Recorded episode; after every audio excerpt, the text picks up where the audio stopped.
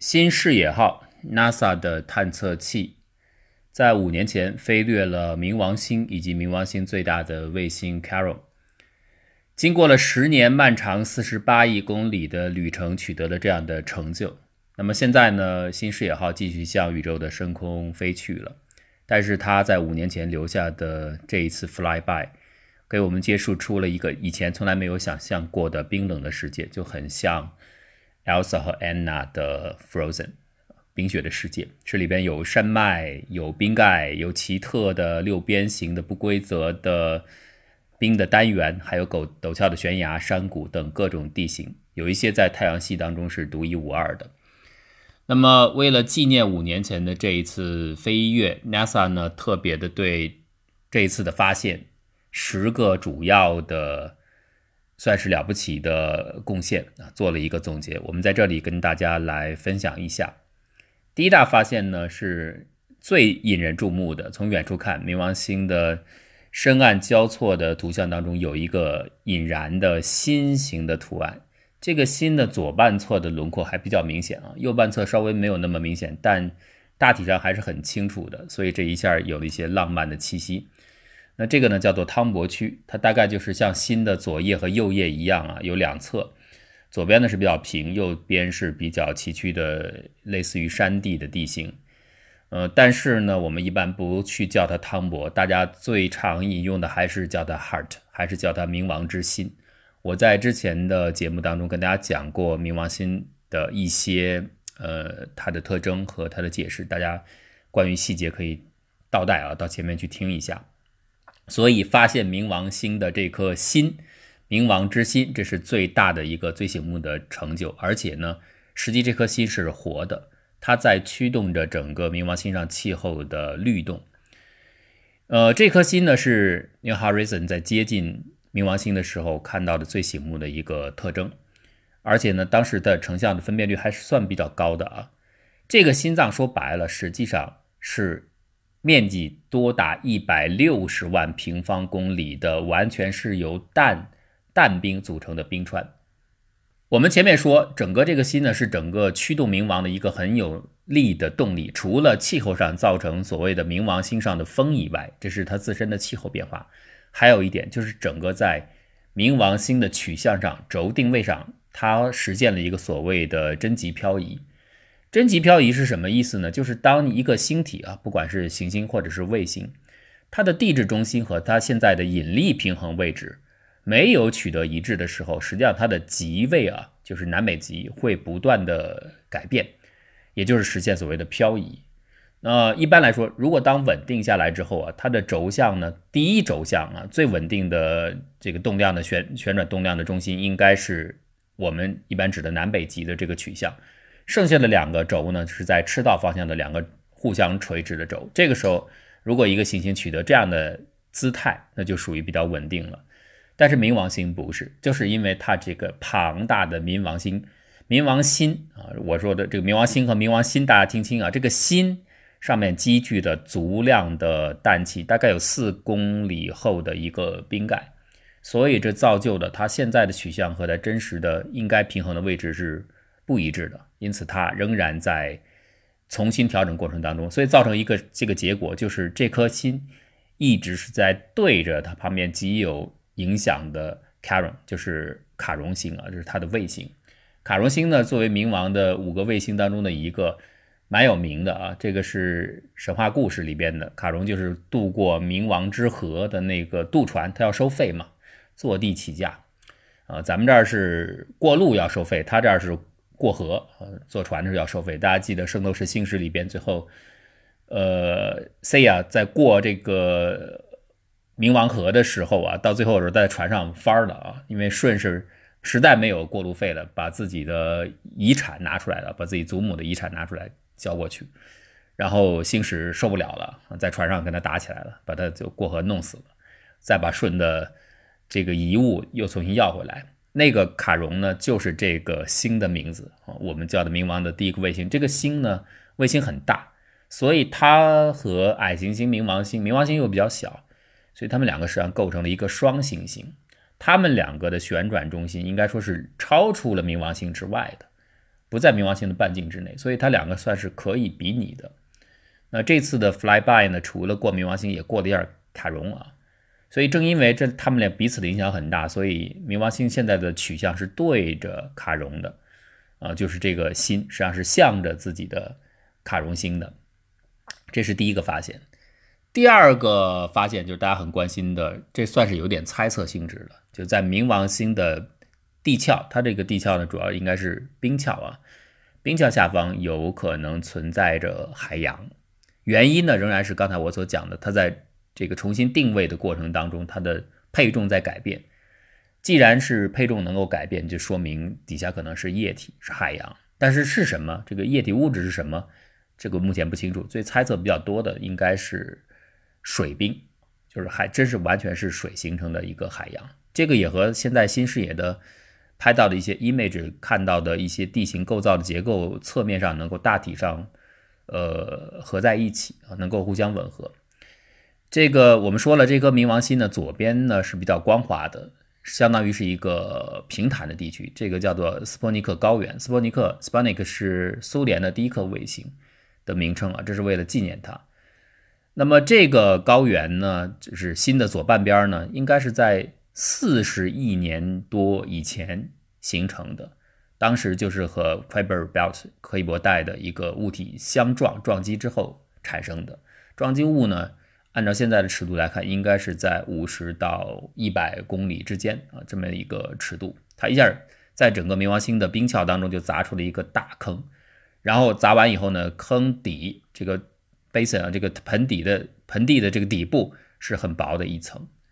那因为它非常的薄，在这里陷进去了，因此底下的液体部分呢，地下海洋，它就很容易从这个薄的地方弱点就侵入到盆地当中，呃，然后上面呢落的是厚厚的淡冰啊，几公里厚的四公里厚的这个冰盖放在顶部，这是我们现在推测它下面可能有液体海洋。而这一点呢，也是人类特别感兴趣的，就是这些地方会不会有可能蕴藏着潜在的生命的形式。第三个大的发现就是冥王星在地质上现在是活的啊，因为我们现在的推测是它下面的地下海洋现在仍然是液态，就是它现在还是可以在流动的。这个主要的一个判据呢是上面地表啊，就不是叫地表了，应该叫冥表啊，冥王地表，它存在着绵延数百公里的巨大的断层。而且非常深的切入到它的冰桥当中，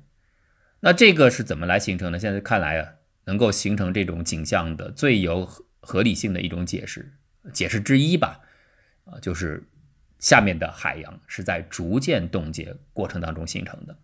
因为水呢，它一动它会膨胀，体积会变大，这我们都知道。所以在如果在冰壳下面结冰的话，这个水冰呢就会胀大，会把表面给压碎。假如说温度非常非常低啊，低到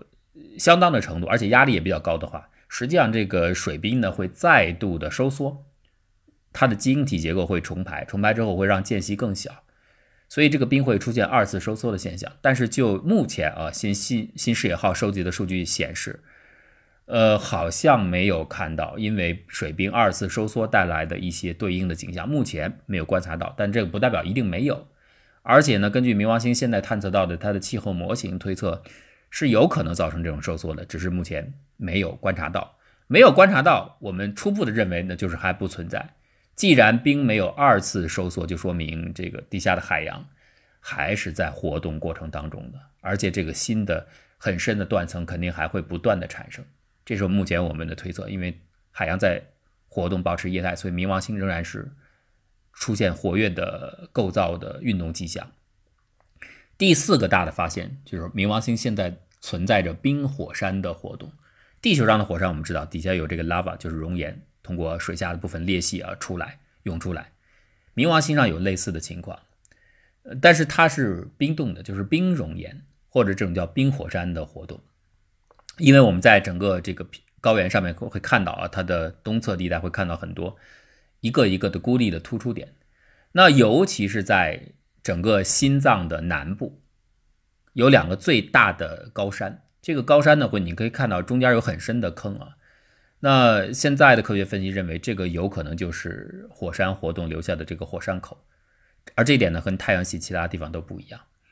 除了这个火山口配合的，还有很长的，就是这个新斯波尼克高原啊，它的西侧是一片很崎岖的地形，里边有很多长长的裂缝。这个裂缝呢，就被认为有可能是火山，就冰火山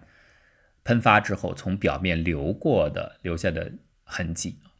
尤其是在 Virgil Fossil 地区啊，那个地方有很多那个里面氮含量很很多的冰火山。那么氮破裂之后呢，到了表面散布开来，所以你会看到这个图片当中很奇怪，那个非常白色的冥王之心，它的左侧就是它的西侧有很大一片数千平方公里大的暗红色的区域。那个暗红色区域现在被推推测啊，应该就是有机分子，就是氨的火山喷发之后留下的遗迹。所以看起来呢，冥王星上现在还有火山的活动，但是是冰火山。第五个发现呢，就是有冰川。呃，我们在太阳系当中，地球上当然有冰川了，火星上有冰川，还有一些卫星上都有冰川，而且是活动的冰川，不是冻死的。冥王星上有类似的情况，在刚才所说的 s p o n i k Planitia 这个高原啊，斯波尼克高原的西侧崎岖的地方，我们看到很多这种长长的凹陷啊，然后像山谷一样被切出来。这个呢就被认为应该是冰川切割出来的，呃，大这种大型的冰川大概有数十个，呃，现在被认为都是氮啊氮冰切割出来的，这个可能就是意味着冥王星上存在着氮冰的循环，也就是冥王星上的季节，呃，或者是呃超季节的循环，就是氮冰首先升华成蒸汽，然后呢在矮行星的整个的环星的到处就飘来飘去，接着在表层重新冻结。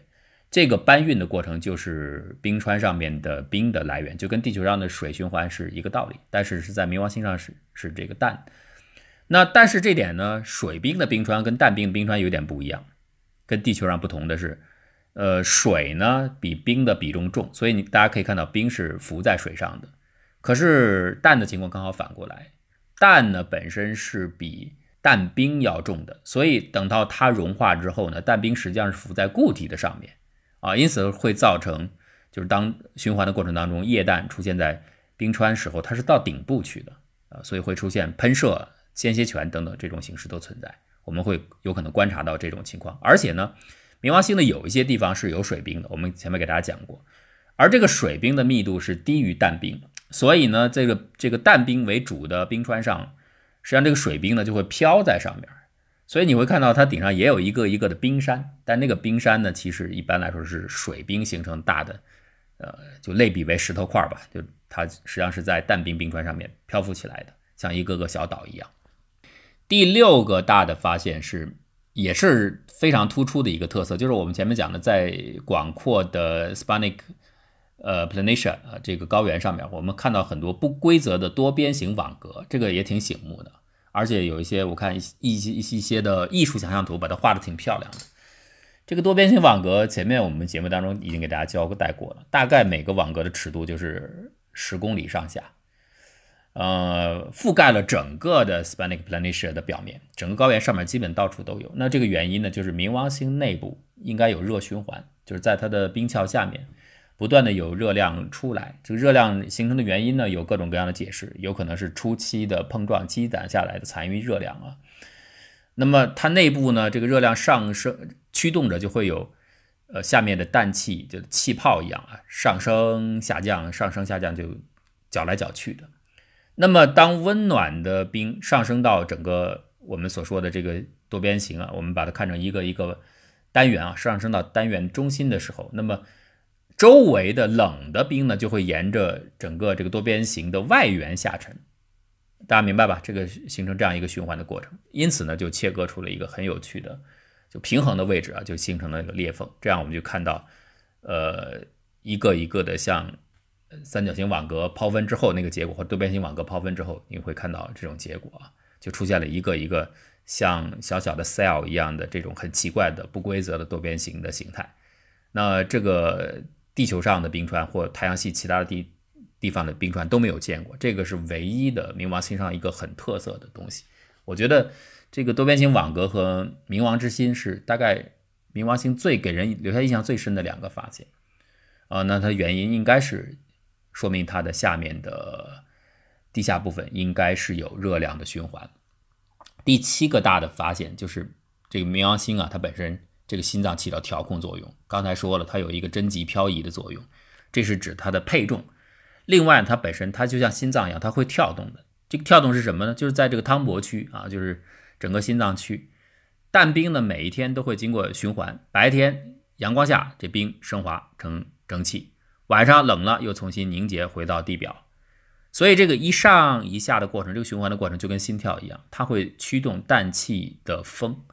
而且这个风速还挺快的。其实冥王星上的大气很稀薄。大概是地球上的十万分之一啊，但是呢，这个刚才所说的这个心脏的跳动，就是升华循环啊，它可以驱动氮风以大概三十公里的速度，在行星周围进行循环的运动啊，所以还是蛮强烈的啊。那么因此，我们看到新视野的数据创建的，根据它的数据创建的冥王星上的天气预报模型就显示，这个冰层呢，主要。这个流动是从冥王星的那个心脏的北部开始上升升华，然后主要又回到南部，在南部结冰，所以这个风的风速呢，应该是向西北向西呃为主的。但是呢，这一点呢又和冥王星的自转方向就东向旋转刚好是反过来的。这一点呢，你要考虑到冥王星上大气几乎是不存在的，很稀薄啊，所以有这么大的一个风还是了不起的。呃，但是正因为有风，所以这再带来了第八个发现，就是冥王星上有沙丘。它那个地方那么高干燥，有风，而且又覆盖了冰，所以制造沙丘颗粒这个不难。呃，但是如果没有风的话，这个它没法堆积成沙丘。现在有了风，所以就很容易堆积成沙丘。我们在整个这个很平坦的呃汤博区之外，我们会看到观测到这个沙丘的情况啊，所以这个。只要有风，这沙丘就不是什么难事儿了，就会制造出来。第九个发现是也是很引人注意的，就是在冥王星的表面，不光是冥王星，包括它的卡戎卫星啊，那上面没有小的撞击坑，直径小于一点五公里以下的这种坑好像没有，至少目前新视野号提供的陨石坑的图像证明是这样子。哎，大家说那个坑会不会是被地质活动给抹掉了？你前面说冥王星有地质活动嘛？那你抹掉，你不能光抹掉小坑啊，你大坑也会抹掉啊，啊，当然不是那种超大型的啊，你不能说光是特小的抹掉了，所以用地质活动抹掉了小于一点五公里直径的这种 crater，这个解释不通的，更可能的就是压根儿就没造出这种小的陨石坑，而在这么遥远的太阳系的边缘处，能够撞击陨石坑的来源可能就是 Kuiper Belt，就是柯伊伯带，所以这意味着什么呢？说明柯伊伯带里边几乎没有那种很小的物体，这是从现在的数据来看是这样子。所以这个柯伊伯带又跟太阳系最初的形成有重大的线索关系，呃，这个是提供了一个很有利的、值得考察的方面。最后呢，第十个发现就不是冥王星本身了，是它的卡戎卫星啊，在卡戎方面的 flyby 的时候呢，也做了一个拍摄。它这个分，它这个相应的资料比冥王星相对少一点啊，主主要我们观测到它南北呈现两个不同的截然相反的形态。那在北侧延伸到北极的是比较崎岖的地形，南边呢相对来说是像平原一样比较平坦的地区。这个呢都是被认为是过去的古代海洋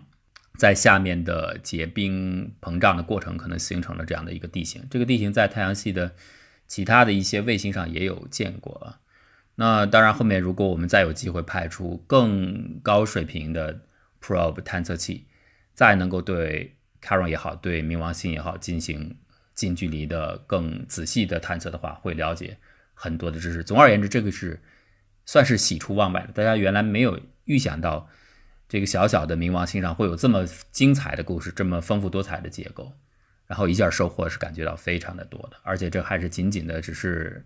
很简单的飞跃了一下，所以也许未来我们会派出探测器登陆到冥王星也说不定。这个五年过去了啊，很了不起的收获，在这里跟大家来总结一下。